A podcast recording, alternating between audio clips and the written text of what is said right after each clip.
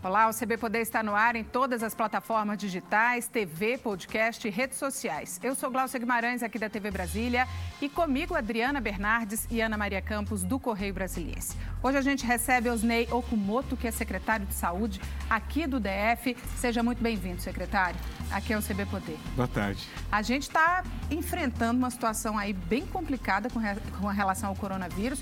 Vamos falar já já sobre as pessoas que estão aí... É, é que são, que são alvo né, dessa gripe, mas eu queria começar, secretário, perguntando como é que está a situação dentro da Secretaria de Saúde, dos hospitais do DF Estou muito preocupada e uma Brasília inteira também está muito preocupada com os profissionais de saúde. Hoje eles têm toda a capacidade para atender essas pessoas e eles estão protegidos também, porque a gente fala muito das outras pessoas, né? Mas e os médicos, enfermeiros é, que estão atendendo essas pessoas? Eles estão tendo toda a proteção? Sim. É, primeiramente, todos os profissionais de saúde é, dentro da academia, né, dentro das universidades, é, são treinados né, para se protegerem, para terem os, os programas de biossegurança e estarem atendendo pacientes com doenças contagiosas. Então, isso é nato né, de cada profissão que trabalha na área da saúde.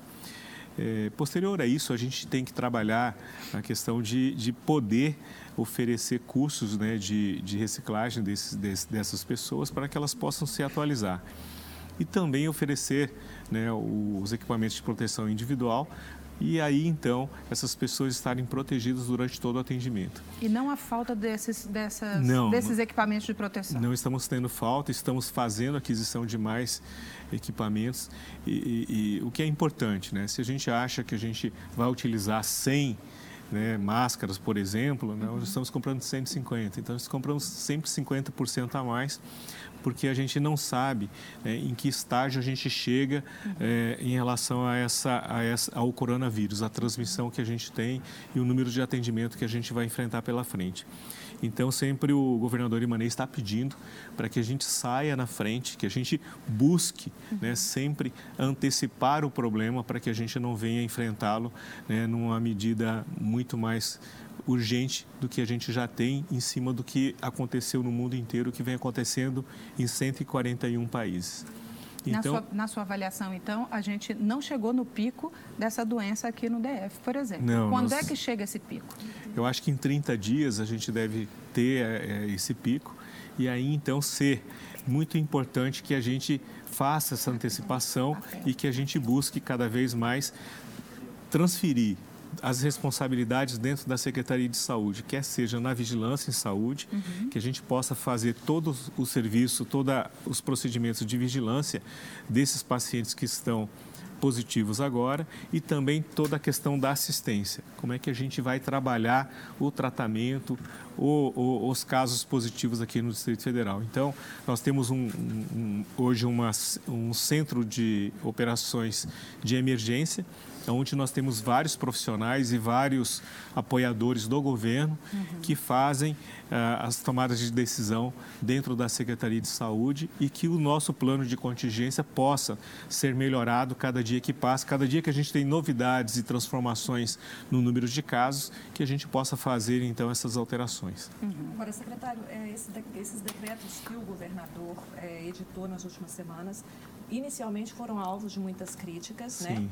E, mas, por outro lado, agora vários estados estão seguindo. O DF saiu na frente nessas medidas. O senhor considera que existe uma variação de que, é, da efetividade desses decretos é, em relação à contenção da, da transmissão do coronavírus no DF? Sim, o governador ele foi muito feliz né, com os decretos, principalmente porque nos outros países a gente observou que a transmissão ela teve um, um crescimento muito rápido, muito agudo. Né? Então, é, ele fez uma curva ascendente, né, uma reta ascendente de crescimento de, de, de infecções, de, de, de, pessoas contaminadas.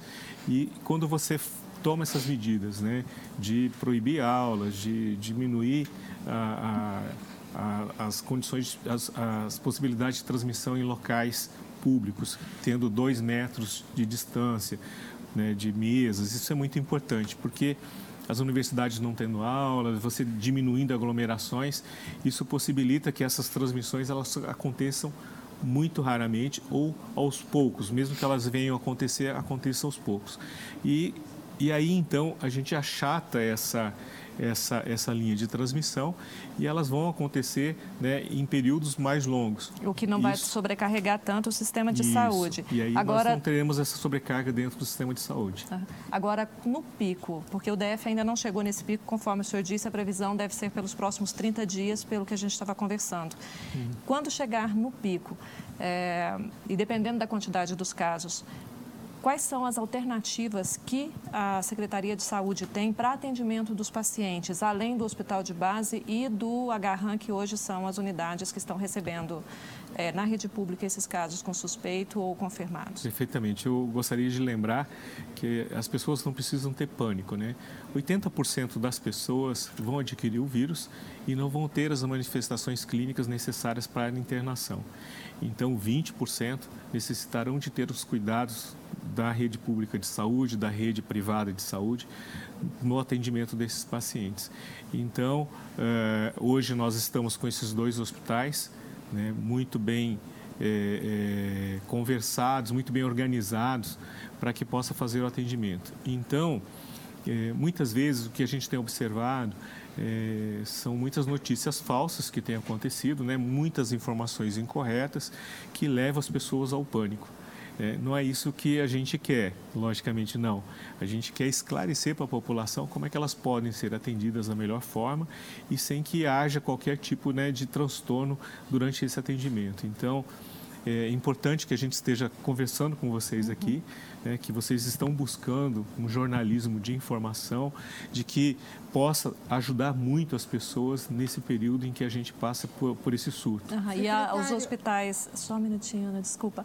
E os hospitais que nós teríamos, o senhor é, disse que há outras duas, é, outros dois, duas alternativas né, para o atendimento, caso haja necessidade, caso essas medidas que foram tomadas preventivamente pelo governo é, não é, contenha o, o avanço do vírus da forma que a rede atual consiga atender esses pacientes. Quais são essas outras opções para atendimento que o governo já está estudando também como forma preventiva? É, primeiramente é assim, que a gente tem que pensar, a gente estava numa fase de contenção, agora a gente entra numa fase de mitigação quando a gente tem mais de 100 exames positivos.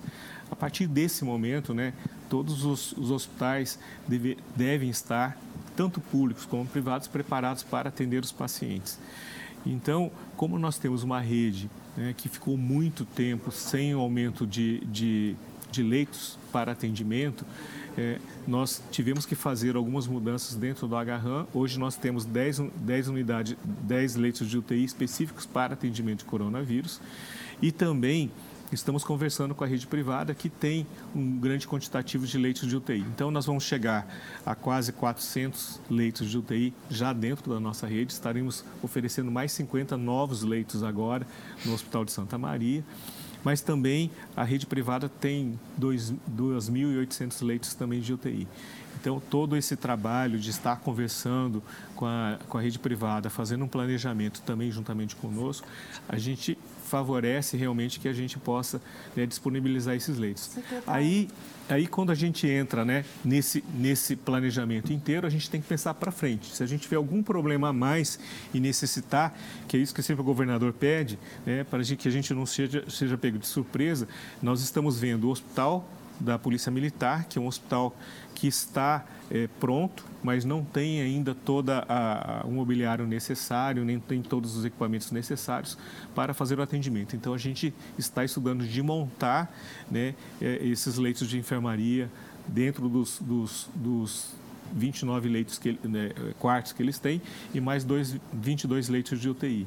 E também nós fomos hoje no Centrate, de manhã para a gente fazer um estudo daquela, daquele prédio que não está sendo utilizado para que a gente possa. Levei a vigilância sanitária, levei a vigilância em saúde, levei a CINFRA, né, a infraestrutura da secretaria, para olhar o ambiente e para a gente ver o que, que a gente pode fazer na frente caso haja uma necessidade muito grande de leitos aqui no Distrito Federal.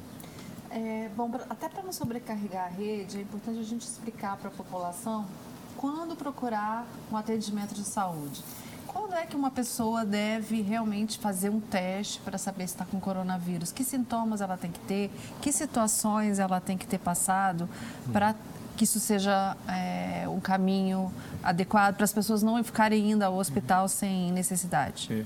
O que nos traz muito, muita preocupação é quando o paciente tem, né, uma, tem uma dificuldade de respirar. Então, qualquer tipo de manifestação com dificuldade respiratória, uhum. ele tem que procurar uma unidade hospitalar nossa para poder fazer o atendimento.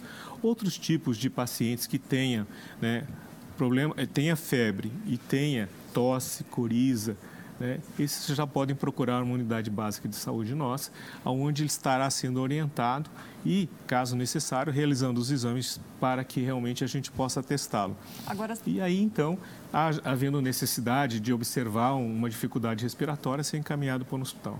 Secretário, uma grande preocupação das pessoas, apesar dessa decisão do governador de fechar ambientes e proibir eventos públicos, é com os trabalhadores que dependem do transporte público que diariamente andam abarrotados de gente, né? Ônibus, metrô. É, quais medidas é, eficazes há de que esses trabalhadores vão percorrer esse trajeto de casa para o trabalho, os que não conseguem fazer home office, de que eles estão em segurança? É, nós trabalhamos né, sábado e domingo full time para poder minimizar todos os, casos de transmissão né? e de favorecer cada vez mais a população, dar segurança a eles. E ontem eu tive com o secretário Walter, assim como o secretário Valdetário, Zé Humberto, né? e vários outros secretários, dentro do secretário Anderson, dentro da, da, da sala de gestão do governador, e nós cuidamos especificamente da questão do ônibus. Né? Então, os ônibus serão higienizados né? Eu falei com a nossa vigilância sanitária, eles falaram, olha, pode-se utilizar álcool 70 e também hipoclorito. hipoclorídrico, hipoclorito é de sódio. É a água sanitária. Água sanitária. Água sanitária. Isso. Eu já ia fazer propaganda de alguém aqui, mas a água sanitária é o nome certo. e aí, então, é, foi orientado primeiro tirar a sujidade, né? Principalmente daquele da, da, do, dos onde canos, as pessoas colocam onde a mão. colocam a mão, né?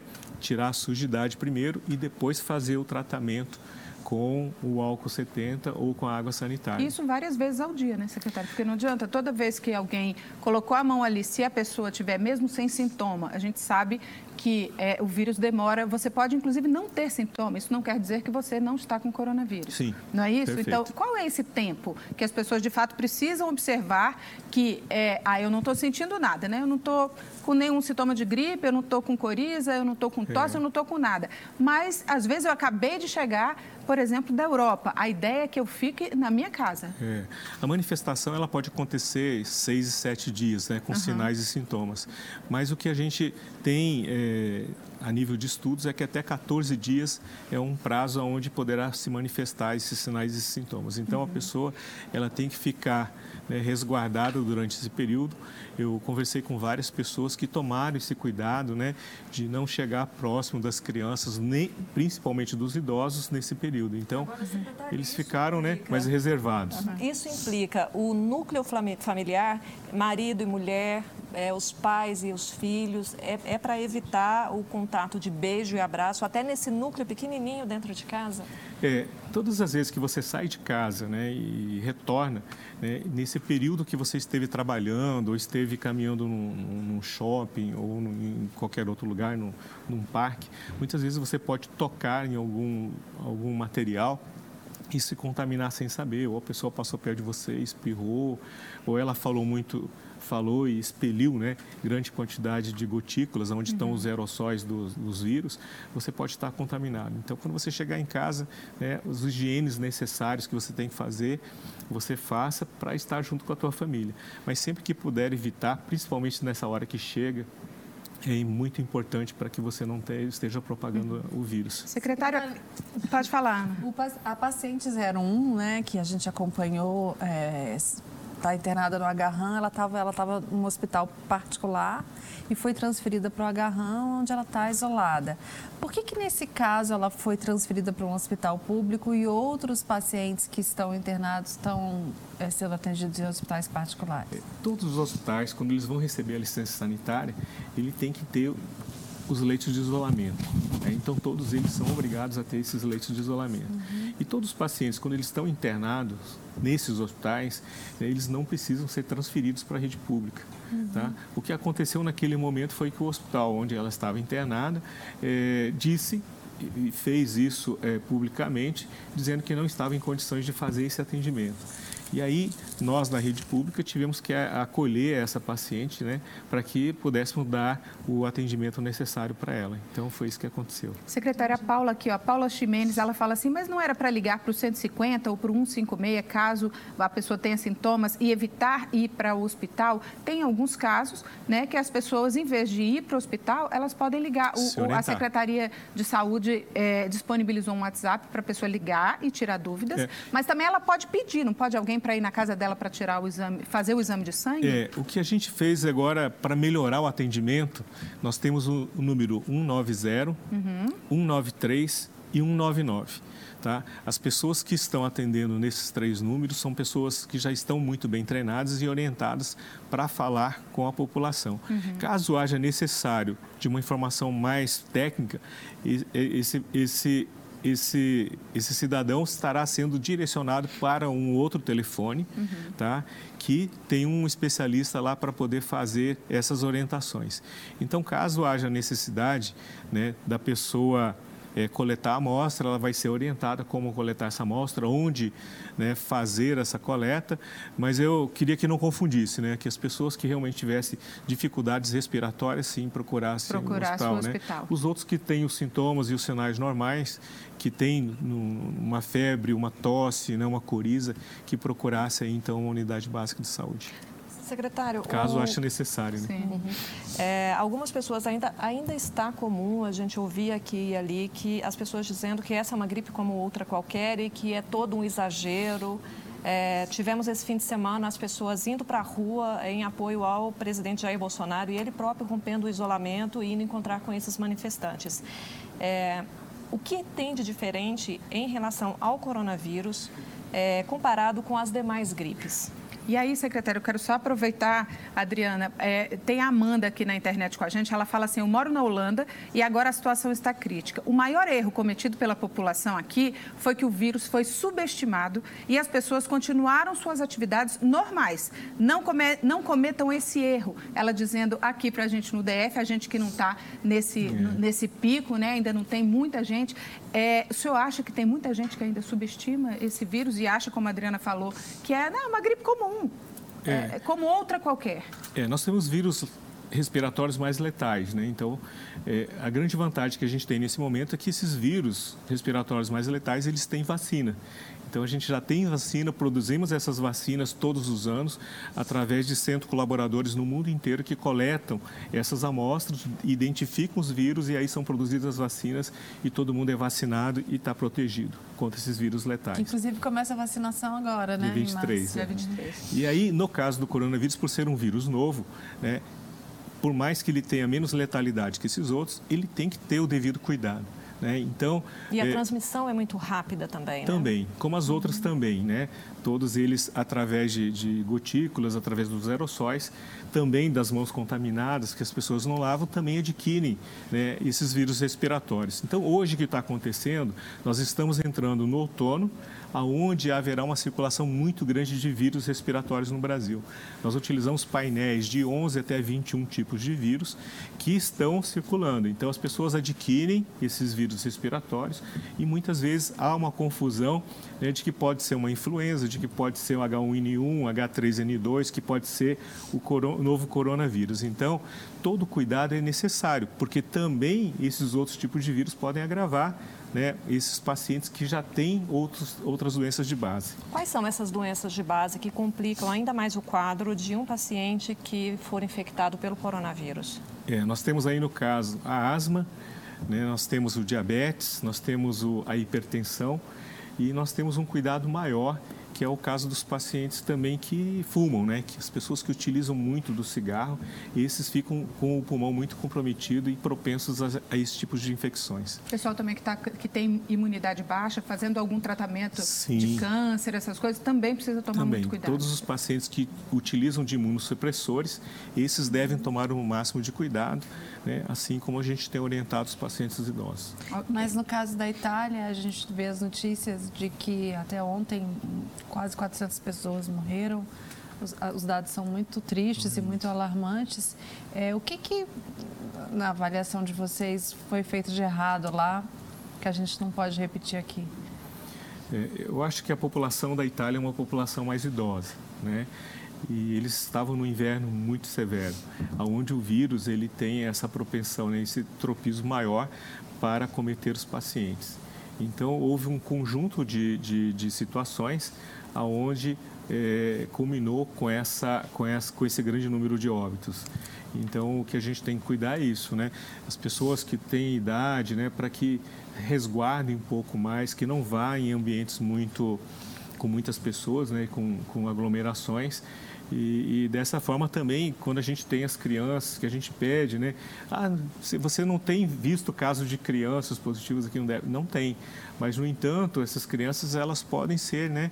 Veiculadoras do vírus para os idosos, para os avós ou para os pais, que às vezes têm pais mais idosos. Mais idosos. E aí acontecer realmente que é, que é a população que tem mais comorbidade. Mas a né? gente vê casos de... Na China, por exemplo, aquele médico que ficou famoso por ter sido a pessoa que denunciou, ele tinha 33 anos e não conseguiu resistir. É, os cuidados dentro da, dos profissionais de saúde, eles têm que ser cada vez mais, é, mais precisos, esses cuidados, né, para que não possam se contaminar.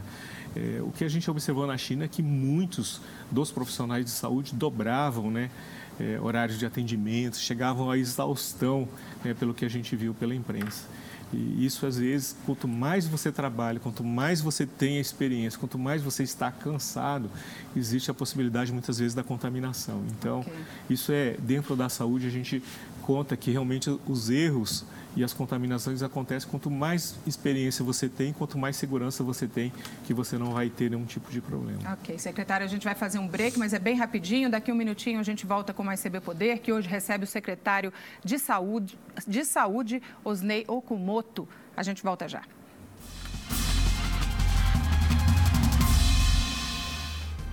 E a gente volta com o segundo bloco do CB Poder, que hoje recebe Osnei Okumoto, que é o secretário de saúde do DF. Secretário, só para a gente esclarecer, tem muita gente ainda com dúvida em relação a procurar ou não uma unidade básica de saúde. A pessoa procura logo ou é melhor dar uma ligada ou no 190, ou no 193, ou no 199, para poder tirar aquela dúvida, né? Olha, estou hum. sentindo isso e aquilo. Preciso procurar logo o hospital ou aguardo na minha casa? Isso. É interessante que o telefone, né, ele facilita muito as pessoas, né, na, na sua, no seu dia a dia. E, e, não é diferente nesse caso. As pessoas podem ligar, então, no 90, no 93 e no 199 para que realmente possa tirar as suas dúvidas e aí, então, caso haja necessidade, estará se encaminhando para uma unidade de saúde. Okay. Secretário, uh, em relação ao grupo de risco, são as pessoas com mais de 60 anos é, e com as imunossuprimidos. Né? o idoso, ele precisa ficar em casa nesse período ou não é assim? Ele precisa ficar no isolamento ou não é bem assim? Ele pode fazer a sua caminhada, pode ir na casa dos filhos, pode ir no restaurante, desde que o restaurante atenda aquelas normas? É, o interessante é que ele não, não saia de casa para locais onde existem muitas aglomerações. Tá? Então, se ele vai sair aí por, por ar livre, né, no, no, ambiente, desde que não esteja presente muitas pessoas por perto, né? Que supermercado, banco.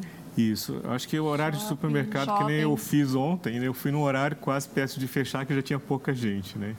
Então, eu procuro sempre também é, por dificuldade mesmo de horário, uhum. eu, eu, observei que tinha pouca gente no supermercado no, no, perto do horário de fechar. Ou seja, a caminhadinha Ou dá para fazer, mas, Sim. por exemplo, vai num restaurante, que o restaurante é muito cheio, evita. É, evita. Uhum. Eu vi várias reportagens ontem que as pessoas que estão muito conscientes já procuraram pedir a comida pelo, pela entrega, né? Uhum. E, e esperar a comida em casa porque o, o restaurante no domingo é muito cheio, é. né? E coisa que não tem acontecido muito, né? A gente observou já que alguns restaurantes que são muito lotados, nesse domingo já apresentava menos gente e mais a entrega, a entrega. É, Agora, do, a, da alimentação. Dos 14 é, pacientes que foram confirmados com a, com a Covid-19, é, todos foram de viagens internacionais. Sim, não, a gente não tem a contaminação comunitária, né, comunitária, né? Como se diz. Isso vai ter, já vai começar a acontecer na sua, na sua avaliação? Eu esperava que não, né? Mas a gente sabe que isso pode acontecer a qualquer momento.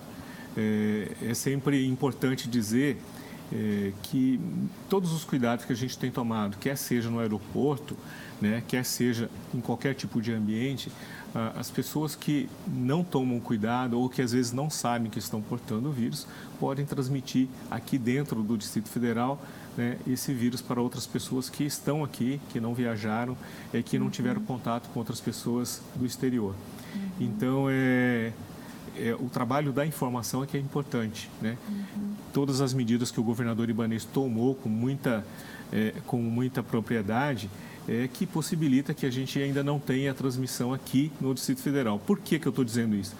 Porque o Distrito Federal tem um número muito grande de embaixadas, tem um número muito grande de brasilienses, né, residentes aqui, que viajam para o exterior. É, muita gente esteve em congressos, muita gente esteve viajando de férias, então é, aproveitaram aí a, o carnaval, os momentos mais de, de, férias mesmo escolares.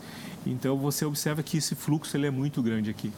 Mesmo que a gente tenha tomado todas as medidas nos voos internacionais aqui no, no, no no aeroporto Juscelino Kubitschek, a gente observa que muita gente veio né, por outros estados e fazem conexão nesses estados e chegam uhum. em voos né, domésticos aqui. Então, isso acontece muito em São Paulo, isso. Rio. Então a gente está Mas qual, conversando. Você já falou que o período é de mais ou menos 14 dias, né? Sim. Quem chegou de viagem há, há mais de 14 dias é, já está já está imune? É, não vou dizer que ele esteja imune, né? Imune só quando ele adquiriu o vírus uhum. e produziu os anticorpos. Uhum. Mas muitas vezes a pessoa não adquiriu o vírus durante essa, essa estada fora do país. Uhum. E passar os 14 dias é sinal que não vai haver essa manifestação Mas essa mais. pessoa ainda pode trans, ser uma transmissora do vírus? Não. não. Depois de 14 dias não manifestou a doença, né? nenhum sintoma clínico, a gente tem quase, quase certeza, né? Vamos falar Porque assim. Porque é tudo novidade. É, é tudo novidade. Mas é, na saúde é tudo assim, não é uma ciência exata, né? Uhum. Tudo pode acontecer. Secretário, tem a Eliane aqui, que está na internet com a gente também. Ela está dizendo, até fazendo um, uma denúncia que lá no Hospital do Guará, diz que está acontecendo muito isso. Parece que o auxiliar de enfermagem está recebendo uma máscara só para o plantão de 12 horas e que a médica do plantão está atendendo sem máscara, porque, segundo o hospital, ela não precisaria de máscara porque ela não tem contato direto com o paciente. Se a médica não tem contato, quem é que tem, né, secretário? Isso não pode acontecer é, lá no pode, Hospital do Guará. É, não pode acontecer. O, as, as, máscaras são fornecidas em grande quantidade para atendimento dos pacientes uhum. nessas localidades, então os técnicos de enfermagem, os profissionais de saúde que fazem o atendimento aos pacientes devem utilizar as máscaras, podem trocar as máscaras que realmente eles têm suficientemente para atender. Como é que vai funcionar essas medidas compulsórias é, que foram determinadas no decreto do governador Ibanês? Como é que são as situações em que haverá o uso de força para que a pessoa se submeta a um exame ou até uma internação? É, todas as pessoas que estão sob suspeita e que estão é, devidamente dentro da, da notificação compulsória devem obedecer né, as regras do Ministério da Saúde e empregá-los aqui no Distrito Federal também. Então, pessoas que têm que realizar exames, que têm que prestar as informações, que têm que ficar reclusas né, em isolamento, devem fazer isso tá, para proteger não só a sua saúde, mas a saúde de todas as pessoas aqui de Brasília e do Distrito Federal. Então, havendo a necessidade, o decreto ele foi muito feliz, que ele já dá autoridade para a, a, os órgãos competentes tomar né, as medidas necessárias com essas pessoas que têm dificultado muitas vezes as nossas ações da saúde. Existe a previsão para a contratação de mais médicos aqui no DF, secretário, nos próximos Sim. dias ou não? E, é, e, outros profissionais de saúde? Sim, baseados nos decretos de emergência e também na medida provisória do governo federal, é, estarão chamando mais médicos, né, que são especialistas e também clínicos, enfermeiros. Dentro de especialistas, a gente está chamando né, os intensivistas, estamos chamando os pneumologistas, estamos chamando também os os, os infectologistas, cirurgiões gerais e também traumatologistas, além dos anestesistas que nós chamamos 51 agora do nosso concurso. Então, todos esses profissionais, estamos chamando também os sanitaristas, né, que são os que fazem as investigações dos casos de pessoas que estão positivas, para que a gente eh, possa dar o melhor atendimento para a população.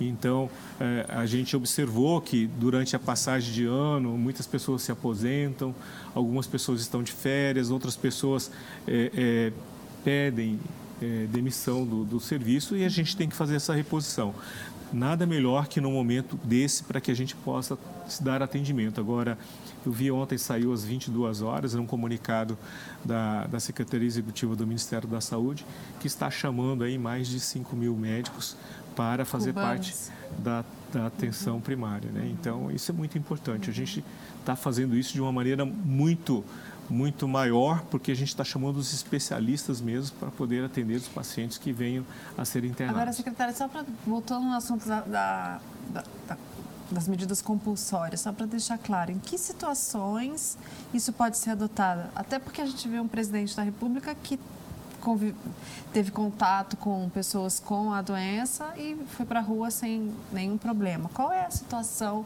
em que essas medidas compulsórias se impõem? É, como a gente teve no caso da informação da nossa primeira paciente aqui, né, é, houve os comentários né, de que uma pessoa muito ligada a ela, que teve contato com ela, não estava se propondo a fazer exames uhum. né, e também é, não guardava ah, o isolamento.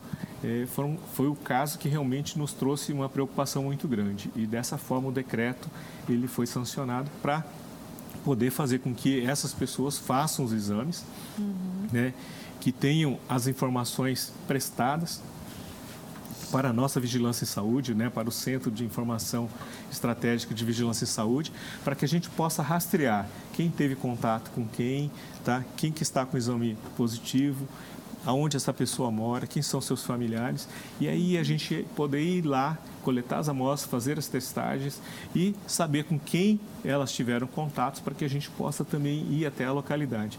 Para você ter uma ideia, uma pessoa que vem de um voo internacional, a gente precisa ter o cartão de embarque dessa pessoa para que a gente possa saber quem são as pessoas que viajaram naquele avião, quem eram as pessoas que estavam acomodadas perto daquela pessoa com exame positivo. Se essas pessoas não estão mais aqui no Brasil hoje, vamos dizer que eram estrangeiros que vieram para cá e já retornaram para seus países, a gente faz o comunicado para, para as outras localidades para que essas pessoas também possam ser investigadas quanto ao caso de coronavírus. Essas informações estão chegando com facilidade porque no Distrito Federal todos os casos até agora são de pessoas que vieram de, de outros países, né? Sim. A Secretaria está recebendo essas informações com a agilidade que é preciso para conter a propagação desse vírus? Sim, depois do decreto, né, a gente começou a receber com mais precisão né, essas informações. Uhum. Mas antes a gente observou assim que havia uma certa dificuldade das pessoas entregarem né, essas informações. Né? Hoje a gente já tem é, o decreto. Companhias aéreas e Inframérica cooperando e. É, quem faz normalmente essas informações para nós é a Anvisa. Né? Uhum. Né? Então a Anvisa já é uma autoridade federal e eles sempre são grandes parceiros nossos e oferecem essas informações quando precisa. Mas normalmente a gente pede, primeiramente a gente tem que saber do paciente, da onde que ele veio, em que voo que ele veio. Então ele fornecendo isso, a gente vai até a Anvisa e solicita a Polícia Federal também. Falando de voo, é um ambiente bem propício para a transmissão de, do, do, vírus, não é, secretário? Sim. Que gente... medidas que as pessoas precisam, os passageiros devem adotar é, numa viagem de avião? É, a, a, as viagens de avião, o que a gente tem, tem visto e, e, as recomendações é que as pessoas que estejam qualquer, com qualquer tipo de infecção respiratória, né, que vai utilizar o voo, né, que utilize máscara. Né? Quem está com suspeita de ter um problema respiratório, utilizar máscara. Né? Os demais, os, de, os demais é, é, é, viajantes tem que tomar os cuidados básicos que a gente fala para vocês, né? Que eles vão estar em contato toda hora com, com as poltronas, né? Então tem que lavar as mãos, tem que utilizar álcool gel, esses, esses cuidados que são necessários.